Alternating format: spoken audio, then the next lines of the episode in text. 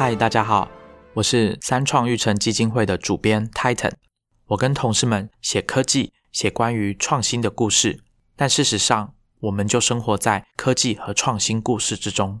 那你会问，为什么是 Podcast？首先是媒介，声音很适合作为搭配文字的媒介。在人们戴着无线耳机，使用 Siri、Alexa 或 Google Assistant 等智慧语音助理的年代，声音会是越来越重要的媒介。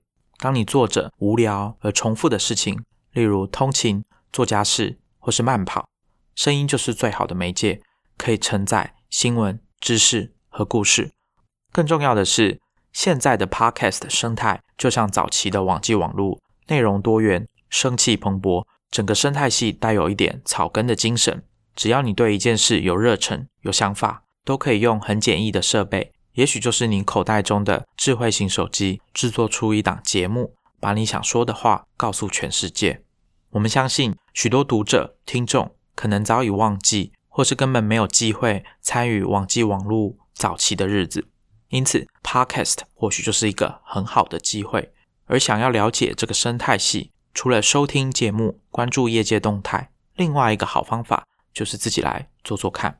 大家可以把新建广播想象成我们部落格文章的导演版。我跟另外一位主持人 Maxine 会从文章的主题出发，跟大家聊聊我们的观察和想法，或是各种延伸的话题。我们会在节目笔记放满各种连结，连到我们在节目中提过或推荐的东西。也许是一篇文章、一个人的 Twitter 账号、一本书、一段影片、一家公司的网站，或是另外一个 Podcast。贴这么多连接。不是要让你资讯过载。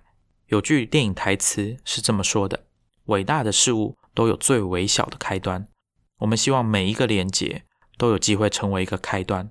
新建广播是一份邀请，希望你可以跟我们一起参与这个过程。如果你听到这段录音，我们鼓励你现在就采取行动，订阅新建广播，每周听我们聊科技和创新故事。我们节目见。